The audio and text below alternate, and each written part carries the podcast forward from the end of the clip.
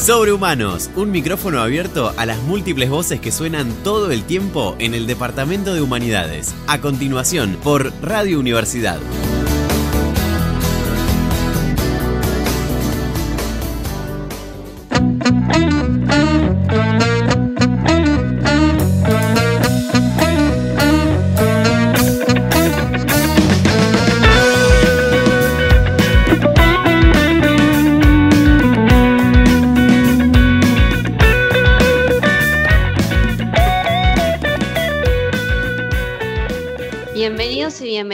A Sobrehumanos en el Aire, el programa de radio del Departamento de Humanidades.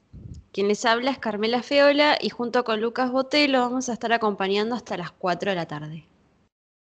Así es, hasta las 4 de la tarde, o no, por ahí están escuchando esto grabado y puede ser una madrugada, un desvelo de estudio, o tranquilamente, es- incluso un 4 de la mañana puede ser válido. Sí, en cualquier momento, Nosotros vamos a estar durmiendo, pero... Eh, en cualquier momento nos pueden escuchar.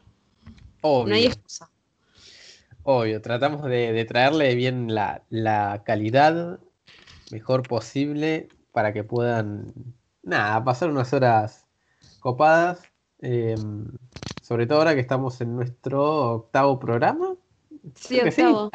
Sí, Llegamos al octavo, qué bueno. Igual cuando lleguemos al décimo ahí tenemos que hacer un- una tortita o algo. Sí, Hacemos yo buscaría... ¿Qué? hacemos un Ah, festejo. Festejo, sí, sí, sí. No, por lo menos, no sé, un- una magdalena con una velita y para mí vale. Una Claro, torta. algo, algo, algo. Y una bengala y todo lo estrafalario copado que tienen los cumpleaños y esas cositas. Bueno, y además ya esta semana empiezan los parciales, así que nada, nos pueden escuchar en alguna madrugada cuando estén repasando, también ahí vamos a estar acompañándolos Por y supuesto. acompañándolas. Bueno, Sobre y hoy todo tenemos... Carmen que recuerda, perdón. Ay, No, te interrumpía porque nada, eso, más que nada vos sabés esas cosas porque yo la verdad en este cuatri como no estoy haciendo nada, estoy desconectado del mundo estudiantil. Este cuatri, el que viene ya estoy pensando en cursar algo, pero como que extrañas, extrañas cursar, rendir la adrenalina de, de preparar el parcial, un final. no tanto en realidad. Eh, te, te extraño, no sé si cursar en sí, o sea, sí cursar sí, pero no el ritmo de, de cursado de cuatrimestre. Por ahí algo más light o no que me digan, che, tenés que hacer este parcial ya este día y leerte todo este toco de biografía. No, algo más relax, ¿viste? Hacer alguna Mm. entrega. O no sé, o bueno, por ahí otro formato. Ahora estoy Bueno, más acostumbrado a cursos que, perdón, pero como que ahora me puse a hacer cursos que mm, no, no es tanto del ámbito, bueno, no, no es el mismo formato que el de la uni, así que como que es otra cosa, ¿viste? Otra dinámica y como que me estoy amoldando a esa dinámica. No, bueno, y eso, que también la virtualidad nos permite realizar cursos que de otra manera, de manera presencial, capaz que nos, nos hubiese quedado lejos. Sí, sí, eso es lo, lo que rescato yo de la, la experiencia de la virtualidad, que la verdad espero que se mantenga después de esto. O sea, obviamente igual extraño la presencialidad en, algunos cosas, en algunas cosas, pero qué sé yo, hay, en verte un congreso a Buenos Aires, o que es lindo, sí, no he tenido que viajar, es lindo, pero bueno. Hay veces que para una charla de dos horas, sí, tranquilamente puedes transmitirla, no, no creo que sea un impedimento.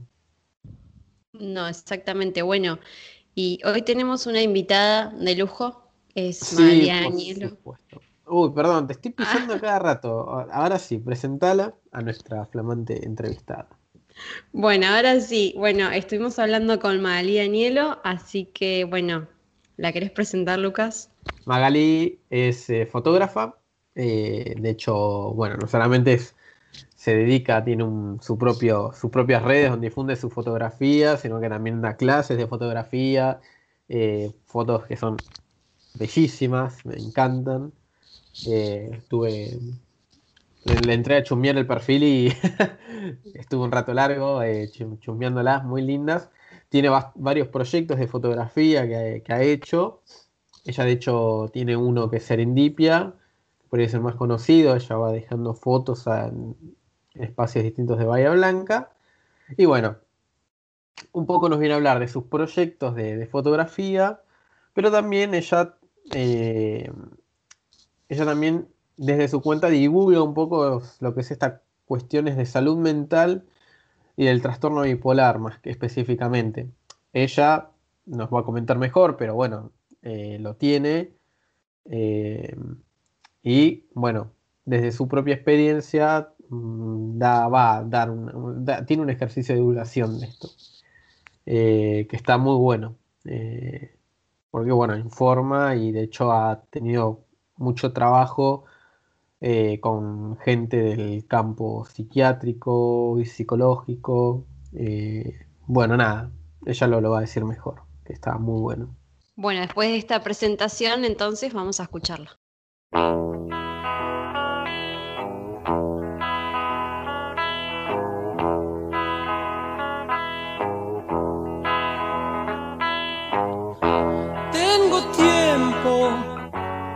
Saber si lo que sueño concluye en algo. No te apures, ya más loco porque es entonces cuando las horas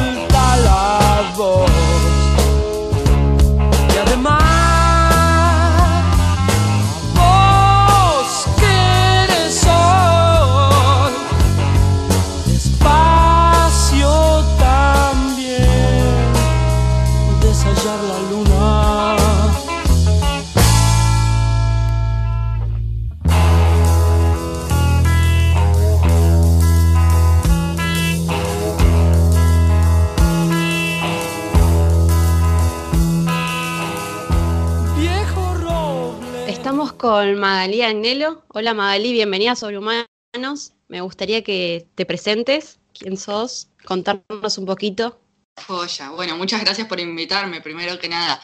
Este, yo soy Magali Anielo, soy fotógrafa de acá de Bahía Blanca. Empecé con la fotografía de bastante chica, tipo alrededor de los 14 años, de forma más que nada autodidacta y bueno, acá sigo con eso. Me dedico a principalmente dar clases de fotografía o también hacer sesiones de fotos, además de mi trabajo artístico y en particular y que tiene que ver con todo eso, porque como que la fotografía y todas mis cosas están como bastante conectadas, me dedico a informar sobre el tema del trastorno bipolar porque yo tengo dicho diagnóstico, después de diagnosticada, después de aprender mucho sobre el tema, eh, empecé a notar de que hay un montón de mitos alrededor del trastorno bipolar y de bocha de cosas de la salud mental en general. Y bueno, gracias a la fotografía yo ya había como aprendido a hablar bastante abiertamente de cosas que me pasaban y bueno, lo terminé aplicando también con, este tema. ¿Cuándo fue este momento de que te, te diagnosticaron trastorno bipolar? Eh, y fue en el 2017. Yo en realidad primero eh, fui en el 2016, fue la primera vez que busqué ayuda psiquiátrica, porque tardé bastante y es también por lo cual la gente tarda en consultar, porque tenía esta idea de que un psiquiatra sí o sí te va a terminar dopando, y obviamente no quería eso. Eh, entonces, en el 2016, cuando me ocurrió una situación que fue como tocar fondo básicamente, eh, y accedí a hacer una consulta psiquiátrica. Primero fui a un psiquiatra que eh, ahora lo sé, me diagnosticó mal y por ende me medicó mal. Al principio anduvo todo joya por unos cinco meses con esa medicación y qué sé yo, pero después empecé a tener como recaídas bastante más potentes y como más eh, acortadas en el tiempo. Y bueno, entre eso y que ese psiquiatra puntualmente era bastante difícil de encontrar para conseguir las recetas, que de hecho me quedé sin la medicación, un antidepresivo puntualmente, un par de veces y que fue horrible porque me dio síndrome de abstinencia. Yo en ese momento no tenía ni idea que podía pasar eso porque nunca me lo informaron. Terminé yendo a un psiquiatra que me había recomendado mi viejo. Yo con la idea de que nomás me hiciera la receta para zafar y listo. Pero el tipo me atendió y eh, me hizo un montón de preguntas y me ocurrió esto, ¿viste? Cuando alguien te completa lo que vos vas a decir. Yo le iba contando y él me lo completaba, yo no lo podía creer. Digo, uy, me está entendiendo. Y bueno, él fue el que me diagnosticó entonces con trastorno bipolar tipo 2. Y a partir de ahí cambiaron mucho las cosas, porque yo siempre defiendo esta idea de que el diagnóstico, si bien hay mucha gente que habla del diagnóstico como, una etiqueta, como algo como negativo que encasilla, qué sé yo, para mí el diagnóstico en realidad es una herramienta. Es la herramienta, la primera herramienta y la más grande que tiene la persona diagnosticada, siempre y cuando el diagnóstico sea correcto, obviamente, para poder acceder a bocha de cosas, porque por un lado es una guía para saber qué tratamiento farmacológico encarar tema de qué terapia es mejor hacer, el tema de acceder a una comunidad de gente que vive lo mismo que vos. Bueno, no es lo mismo hablar del trastorno bipolar con alguien que no lo tiene que con alguien que sí. Em, entonces es como, trae muchas cosas el diagnóstico. Después obviamente también trae el estigma y un bocha de cosas contra las que hay que trabajar. Particularmente me parece que es una herramienta muy crucial para poder después llegar a una estabilidad, ¿no? Claro, y además hay como todo un mito, me parece, atrás, porque no, como que no se le da mucha importancia a veces a la salud mental, no tanto como la física, o sea, como que siempre están ahí comiéndonos la cabeza con la física, pero muchas veces nos olvidamos de la salud mental. Sí, sí, pasa un montón, este, y también por desconocimiento, porque, por ejemplo, con lo que es en cuanto a diagnósticos psiquiátricos puntualmente, hay una representación en general socialmente tan mala de lo que son, por ejemplo, no sé, el trastorno bipolar, eh, uno de los mitos que hay es que una persona que cambia de ánimo de un momento para otro tiene el trastorno bipolar. Y no, el trastorno bipolar no es cambiar de ánimo de un momento para otro. En el trastorno bipolar, la persona que lo tiene pasa de estados de ánimo depresivos a estados de ánimo maníacos, que son muy exaltados, pero estos episodios duran semanas o meses. No es común que alguien con trastorno bipolar cambie de un momento para otro hay cosas que te pueden producir eso, pero no es el trastorno bipolar. A mí personalmente me pasó, pero fue como efecto secundario de la medicación mal que me dieron mal. Resulta ser que después yo sabiendo, leyendo, teniendo el nombre, encontré en el prospecto que para el trastorno bipolar estaba contraindicada. También en tu Instagram digo como que ayudas un poco a esta difusión, ¿no? O sea, como que encontraste gente también con, con este trastorno, no es que vos estás sola tampoco.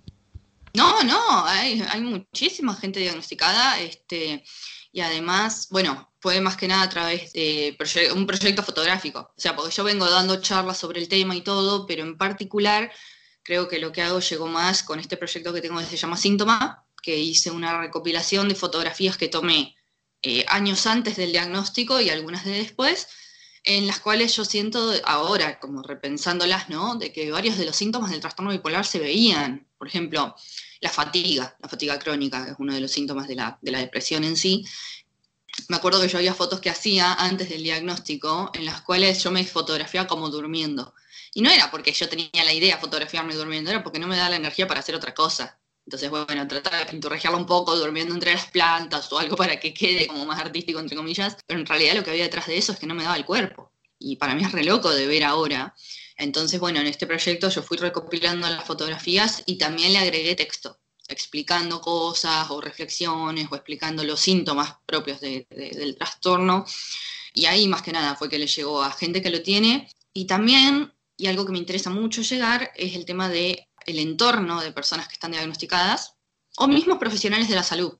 Porque algo que ocurre, por desgracia, un montón es eh, dos cosas más que nada por un lado, dentro de la misma psiquiatría, que a veces diagnostican a alguien pero no lo psicoeducan, la palabra psicoeducación para mí es súper importante, que es explicarle a fondo a la persona, a sus tiempos y todo, qué es lo que le están diagnosticando, para qué es la medicación, qué efectos secundarios puede tener si tiene, otras formas de, manejarlo, todo. Eso no ocurre y a veces incluso médicos de otras ramas pareciera que se llevaron psiquiatría porque a veces tiran cada comentario que vos te quedás, che, pará, no puede ser que yo sepa más que vos de este tema el entorno de las personas diagnosticadas es una de las partes cruciales del tratamiento y a veces se los deja a la deriva.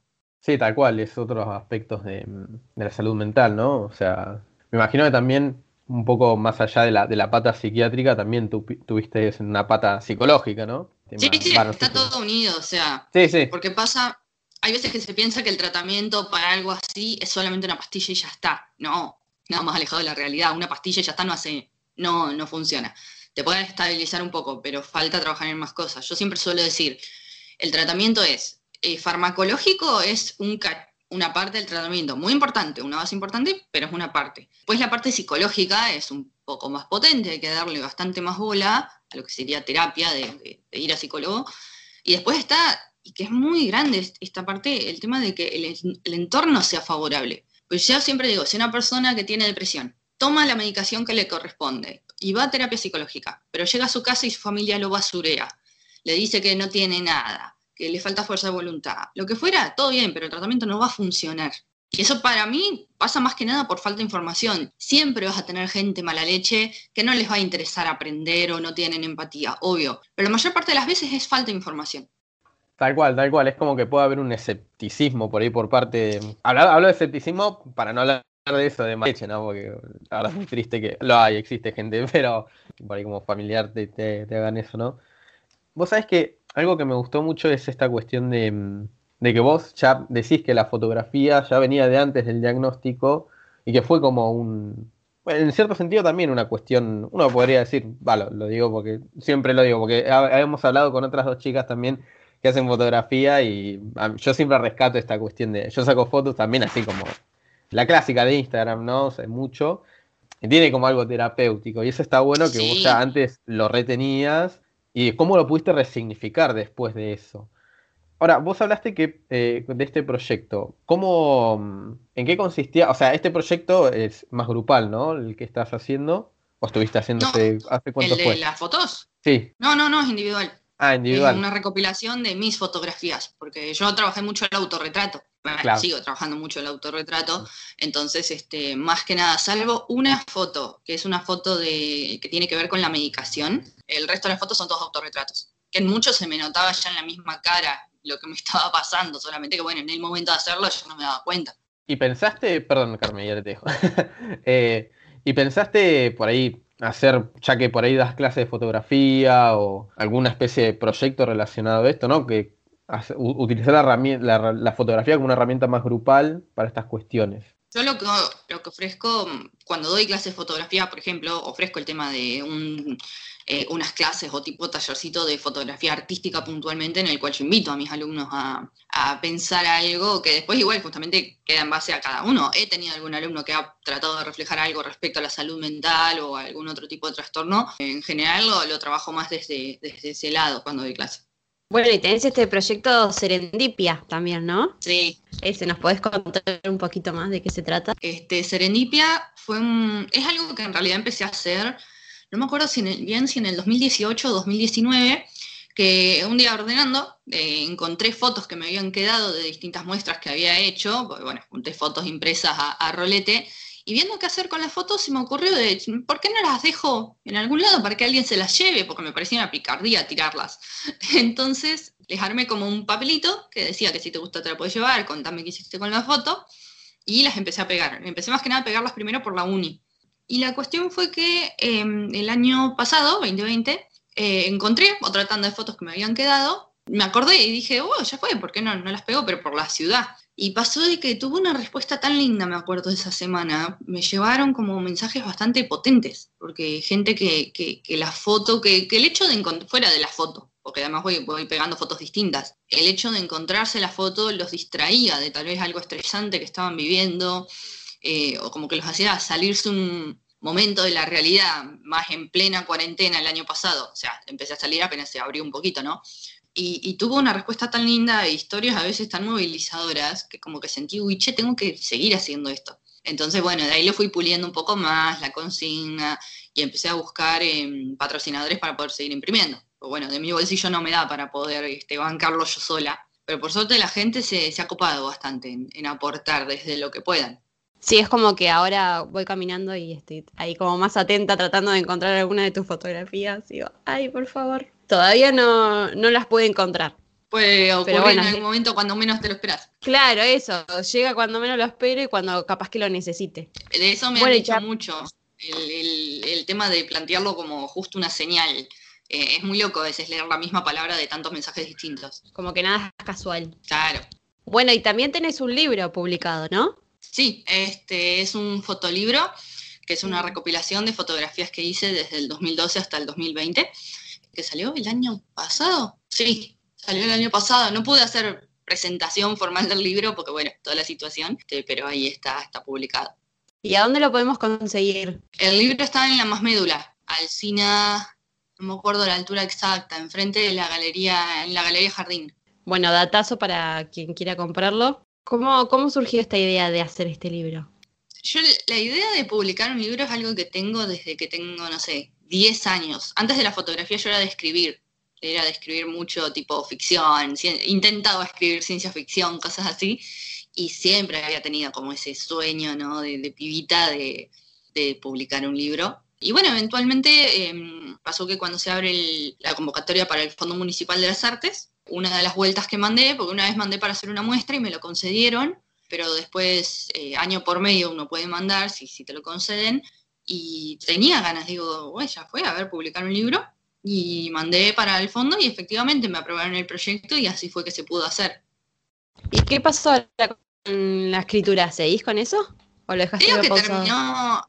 Lo, de ficción no, no volví a escribir este tipo de ficción, pero al fin y al cabo la escritura, bueno, más que nada con esto, el proyecto Síntoma, este, con esta cuestión de hermano de, de informar, y a veces no solo informar, sino que la gente trate de. Me, me gusta explicar las formas de una manera que traten de empatizar, porque veces que uno puede informar, a, ver, para decir cosas súper técnicas que, lo- que la charla o, o lo escrito lo haga un médico. Eh, yo trato siempre de tratar de darle una vuelta de tuerca a lo que hablo, expresándolo de una forma que tal vez me gusta mucho hacer analogías, como para que una persona en una situación distinta, comparándolo con su situación, pueda entender un poco más qué se siente tal cosa. Entonces, eh, desde ese lado de la escritura terminó siendo bastante importante también. Sí, tal cual. Estaba pensando por ahí. El tema es si estás divulgando estos temas, si los vivís, obviamente, por tu experiencia, es eh, central por ahí, como alejarse por ahí del, del diagnóstico psiquiátrico, por ahí más, que da como una sensación más de frialdad en el sentido, porque bueno, es obviamente lo, lo que apunta más objetividad. bueno, Claro. más allá de eso. Y ahora, este, este año, ¿tenés algún proyecto más allá del de las fotografías que estás teniendo ahora? Va, si querés compartir, porque por ahí te pregunto. o- No, No. está bien. Eh, no, particularmente, o sea, desde la fotografía tengo otros proyectos fuera de lo del trastorno bipolar. Tengo uno que se llama La chica de rojo, que es como un personaje ya medio característico de. Es una chica de espalda vestida de una forma bastante característica, como con un saco rojo que observa lugares y como que esa serie ya tiene un montón de fotos, ya he hecho más de 50. Eh, ese es uno de los proyectos que manejo. Y después, más que nada, estoy como comprometida con esto de seguir difundiendo me interesa poder seguir difundiendo. Como síntoma en sí ya está terminado, eh, como que ya cerré esa recopilación y, y ya es un proyecto en sí, que algún día tal vez puedo llegar a agregar alguna imagen. No, no me gusta tanto a veces cerrar los proyectos eh, como súper, listo, terminó, ya está. Pero más que nada el tema de difundir y de, de ofrecerme a... eh, a cosas así, a poder dar charlas en instituciones, me gusta mucho poder participar, de hecho he podido darlas para carreras como acompañante terapéutico de la UPS o enfermería, me gustaría poder llegar a, ese- a- a esos espacios o poder seguir generando intercambios. Eh, el año pasado, y este también hice algunos, he hecho, por ejemplo, vivos en Instagram junto a psicólogos o psiquiatras y generar esos intercambios me parece importante, porque si no a veces quedan muchas charlas entre profesionales o charlas entre pacientes o, o usuarios o consultantes y está bueno que se pueda dar un, un intercambio entre profesional y la persona que lo vive. Tratar de fomentar eso, que cada vez va pasando más. Voy viendo que hay profesionales que ellos mismos se van copando con la idea y van generando espacios así.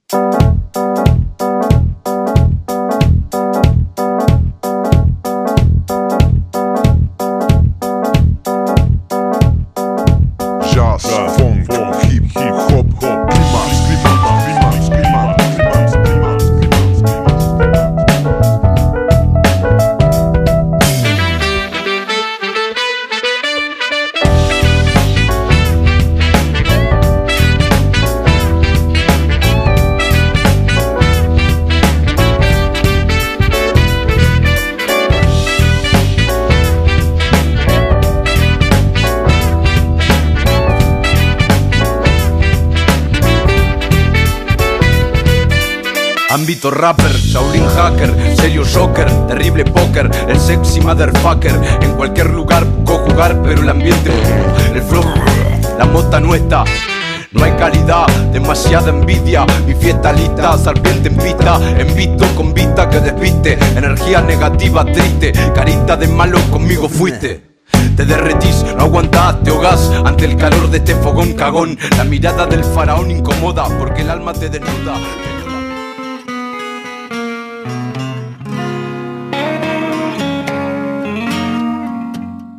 Esperen un cachito. Antes de que sigamos con la entrevista, inauguramos un nuevo segmento. un micropoético donde compartimos poemas, canciones, narraciones breves de nuestros oyentes.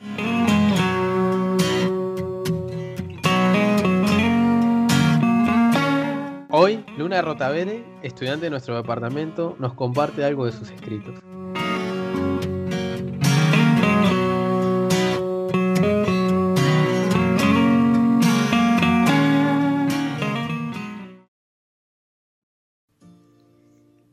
Sostener el mundo con los dedos y con la sensibilidad de mis yemas darle la vuelta, solo si es posible llegar y abrazarte fuerte. Te abrazaría tan fuerte que hasta las estrellas se sorprenderían y se quedarían mirándonos con toda la ternura que puede existir en un cielo estrellado.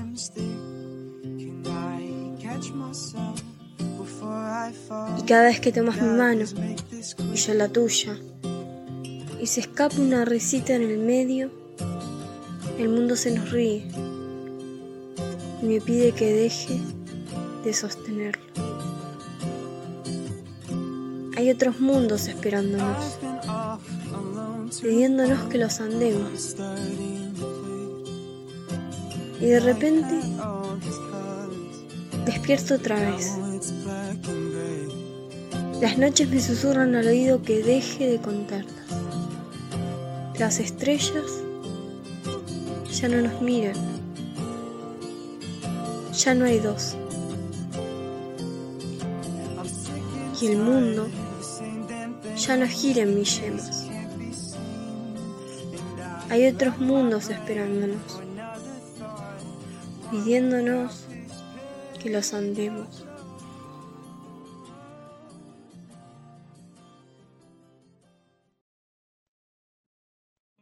Esto fue un micropoético. Si tenés ganas de participar con lo tuyo, animate y contactate a nuestras redes.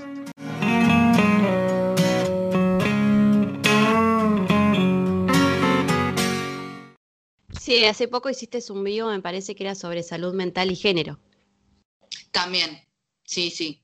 Este, ese estuvo muy, muy piola y también sobre el tema de la economía, porque hay veces que se deja como bastante de lado el tema de, bueno, a ver, hay que pagar la medicación. La medicación psiquiátrica, por desgracia, es bastante cara. Este, yo tengo la suerte de poder tener una obra social que me lo abarata y aún así sigue siendo bastante caro. Eh, y es un tema que a veces se, se, lo deja bastante en banda, porque muchas veces alguien te diagnostica y tal vez eh, el estrés mismo de no poder conseguir la plata te termina empeorando lo que estás viviendo. Entonces es como medio un círculo vicioso bastante denso. Claro, ya la terapia me parece psicológica, como que está muy cara y es como que decís, bueno, no, me parece que por ahora no se puede. Y, nada, ah, y, y ahí entra lo de cómo se le da a la salud mental como un lugar secundario. Mm, Sí, muchos, bueno, que, que no tienen obra social tampoco no pueden acceder a eso. Entonces Por estaría eso, bueno. o en el sistema público también, tal vez un día de repente falta la medicación y estás al horno, porque un tratamiento psiquiátrico no se puede cortar así de la nada. Eh, es parte de la estabilidad también el, el mantener eh, cierta medicación, tomarla todos los días o cuando esté indicado y eso. Sí, tal cual. Eh, no, estaba pensando que pe- pensar que Argentina tiene una ley de salud mental que es buenísima, pero aún así, ¿cuánto falta en la realidad? Bah, faltan más, más conquistas en ese sentido, ¿no? Eh, Sí, de, de darle más prioridad. Y bueno, creo que incluso ahora la pandemia como que también de- develó la, la importancia que tiene la salud mental porque seguramente les habrá Sí, pasado a hay las dos, gente que ¿no? nunca, Mm. tal cual, hay gente que jamás tuvo ningún cuadro de ansiedad o de estrés o de los empezó a vivir y recién ahora se empezó a dar cuenta, uy, che, esto no era una boludez. ¿Notaste por ahí que en este contexto te ha contactado por ahí más gente o se te ha acercado por una cuestión de... Nada, de esto, de, de estas, estas cuestiones de salud mental, ¿lo has notado como un más, eh, como más interés por parte de la gente en, en estos años, en este año de pandemia? No, no quiero decir años. Claro. Eh, Eh, sí, no sé si tanto por eso o porque efectivamente mm, le puse más garra en difundir lo que hago.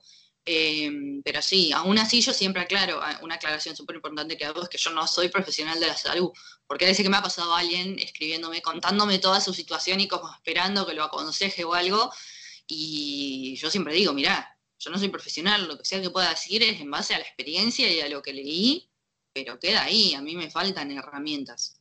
Entonces, este, eh, ahí yo tengo que hacer un parate a veces, cuando la gente se, se me acerca, porque a veces ocurre que alguien en una situación súper vulnerable me escribe, pero yo tampoco puedo ser responsable de, de- de decir algo que... Entonces, este, yo lo que ofrezco, siempre digo, es mi experiencia y, ahí, y el hecho de, de- este rol en el que me puse de, informar a- a la comunidad en general, más bien. Y a los profesionales, porque bueno, el año pasado tuve la posibilidad de participar de un congreso de psiquiatría, que yo pensé que eso no iba a pasar, pero eh, eh, como tuve tanto tiempo de trabajar en esto, justamente por, por la cuarentena, poderme quedar en casa laburando esta cuestión, eh, poder llegar a eso estuvo muy interesante. ¿Cómo fue esa experiencia en el Congreso? Fue, fue bastante relajado en el sentido que fue virtual. Este, entonces, eh, calculo que el presencial debe ser un poco más imponente, se me hace la, la experiencia. Ojalá algún día se dé eh, algo así. Em, pero estuvo buena porque fue con eh, fue tipo una charla eh, con un grupo de psicólogos, de, de psicólogos, perdón, de psiquiatras del capítulo de psicoeducación de la Asociación Argentina de Psiquiatría. Eh, y estuvo muy bueno el intercambio. Em, porque también ellos mismos como profesionales reflexionaban sobre esta cuestión de la falta de, de psicoeducación y estuvo, estuvo muy interesante la experiencia. Eh, de hecho, se puede ver en mi Instagram, lo subí hace poquito. ¿Tuvo una buena recepción? Eh, O sea, cuando te escuchaban esto y vos exponías, ¿tuvieron buena recepción en escucharte? Sí, sí, recontra, recontra. Bueno, Magalí, una pregunta como para ir finalizando. Eh, ¿Cómo te imaginás dentro de unos años? No sé, 10 años. ¿Te gustaría seguir en lo mismo? ¿Seguir difundiendo? ¿En la fotografía? Eh, sí, no, la fotografía siempre. Como yo no me, imagino mi vida sin la fotografía de alguna forma. Eh, mi idea es, mientras pueda, seguir haciendo todo, todo este trabajo. Eh, lo único que tal vez cambia es que la, es la fotografía como laburo, porque laboralmente a la fotografía nunca pude terminar de encontrarle la vuelta como para que sea mi sostén. Entonces, tal vez voy a terminar trabajando de algo nada que ver, pero eh, siempre espero poder seguir teniendo el tiempo de ofrecer esto. Porque no, es parte de mi vida ya. Es como que no, no, no. He tenido a veces algún momento de, bajón de cuando querés tirar toda la mona y decir, no, esto no sirve para nada, qué sé yo. Pero después me doy cuenta que no puedo no hacerlo. Entonces, eh, sí, de, dentro de 10 años, de una forma u otra, pretendo eh, seguir con esto, definitivamente. Bueno, eh, estamos ahí cerrando ya. Muchísimas gracias, Magalí, por venir. Eh, y te vamos a difundir, obviamente, tu. Eh, ¿Solamente Instagram tenés? ¿O también, no sé si. Y donde más me estoy manejando es Instagram. Igual en Ah. el Insta tengo después un link que lleva a eh, el proyecto Síntoma, lo tengo en el Insta, pero después lo tengo en otra página un poco más ordenado. Eh, tengo un canal de YouTube donde fui subiendo los vivos que he hecho. eh, pero desde mi Instagram pueden acceder a todo lo otro. Listo, bueno, entonces vamos a darle prioridad a difundir el Instagram. Pero Eh, sí que es una comunidad bastante grande que se ha formado, me parece. Es que Insta es una red, es una, es la red, diría, que más mueve en este momento. Yo antes era de hacer todo esto más por Facebook, pero medio que el Facebook pareciera que está como decayendo. Entonces ya al Facebook tanta bola no le doy. Sí, además como que la gente eh, participa, tus seguidores. Sí, eso está, eso me gusta. Este, ya, ya hay como varias personas que, que es como que siempre están presentes cuando publico algo de estas cuestiones. Tanto gente que está relacionada al tema de la salud mental como gente que cayó en mi cuenta tal vez por serendipia y se terminó interesando en el tema. Este, ahí tengo de todo y eso está bastante, bastante bueno, la, la variedad de personas que... Claro, como sí. que lo us- como que lo usan de descargo también. Decir, bueno, acá lo puedo dejar, puedo hablar con alguien lo que me pasa. Sí, porque me, me gusta esto, empezó medio porque sí, terminó quedando el empezar a generar espacios de debate sobre distintas cuestiones, porque a veces que es algo de un tema a otro que nada que ver, eh, pero efectivamente noté de que el, el espacio para algunas cosas contarlas de forma anónima, pues ya me escriben a mí, pero yo después comparto el mensaje tapando quién, quién habla, eh, hay muchas personas que les sirve, sí, como de descarga y, y siento que aunque sea un peso chiquito de encima, les, les saca el poder comunicarlo, o también la posibilidad de que hay veces que ocurre que alguien cuenta algo y otra persona lo, lo responde, y entonces se va dando en cierto modo como ese intercambio en, en las historias y salen cosas bastante interesantes. ¿Tenés algún consejo para darle a alguna persona que sufre de trastorno bipolar?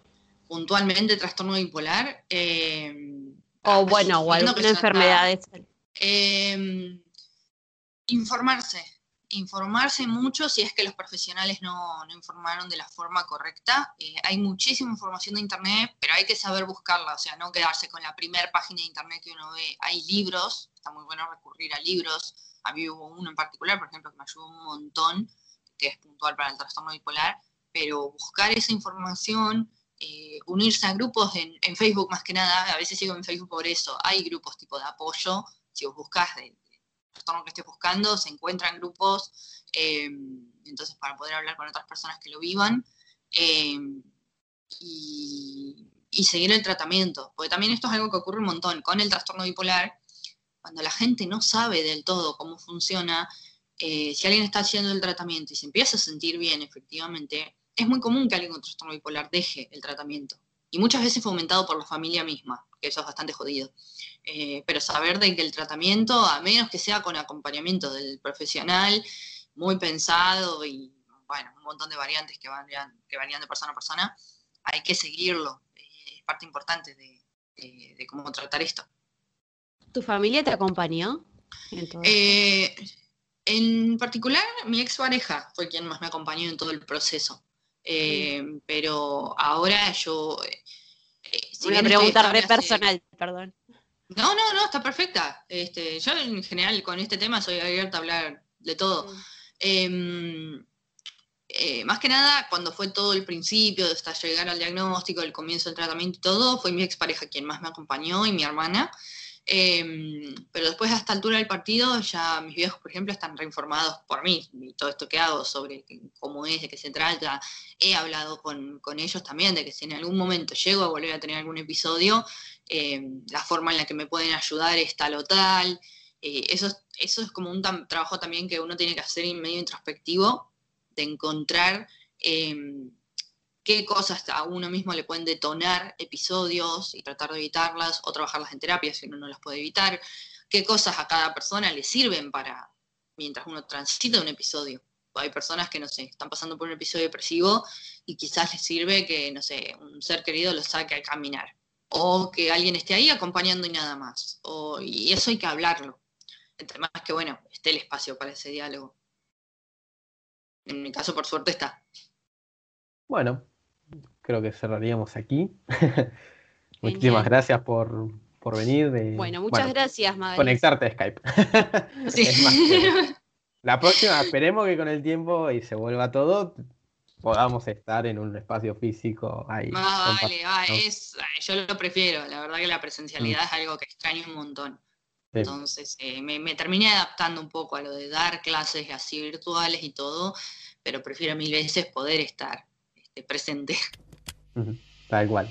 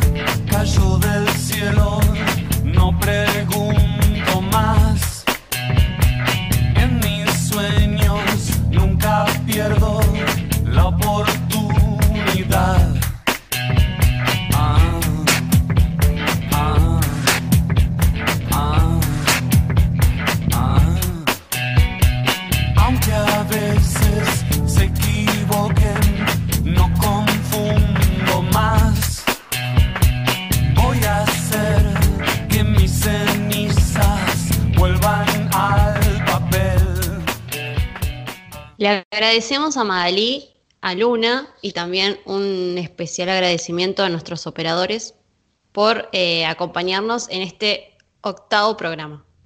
Sí, octavo programa que se vino con algo nuevo, que es este segmento de poesías, micropoesías, micropoético, para ser más exacto. Que bueno, ya saben, la invitación está recontra abierta para el que quiera. Sí, el que escriba, sí, la que, la que quiera o el que quiera participar, eh, nos escriben un mensajito, no solamente a través de Instagram, sino también tenemos nuestra página de Facebook. Y ahí eh, mandan todo lo que, lo que quieran. Si escriben, si cantan, si rapean, no sé, todo. Sí, tal cual. Eh, el rap no es mala. Nada, y bueno, muchísimas gracias. Hoy cerramos con esta entrevista que tuvimos con Magalí, que la verdad daba, de hecho seguimos hablando después, pero bueno, por una cuestión de tiempo tenemos muchas cosas más, así que y ella tiene muchísimas cosas más para hablar, así que la vamos a tener seguramente en un programa futuro. Y bueno, creo que por hoy sí. Y también le vamos a estar compartiendo eh, el videíto que hizo Luna. Luna es una compañera de historia. eh, también hizo un videíto con su, con su poesía, así que la- se las vamos a compartir también. Tal cual, tal cual. Así que bueno, quedaríamos hasta aquí el programa, octavo programa, y vamos por el décimo Re orgullosos de nuestro y el programa. premio del décimo, obviamente. Y sí, la verdad, muy orgulloso es lo. Hay que pulir muchas cosas todavía, pero eh, eh, está lindo. Bueno, ahí vamos, ahí vamos. ahí vamos, ahí vamos. Bueno, eh, los esperamos entonces el lunes que viene a las 15 horas y si no, también después eh, pueden ver nuestro programa a través de YouTube o vamos a subir el video a Instagram TV. De una.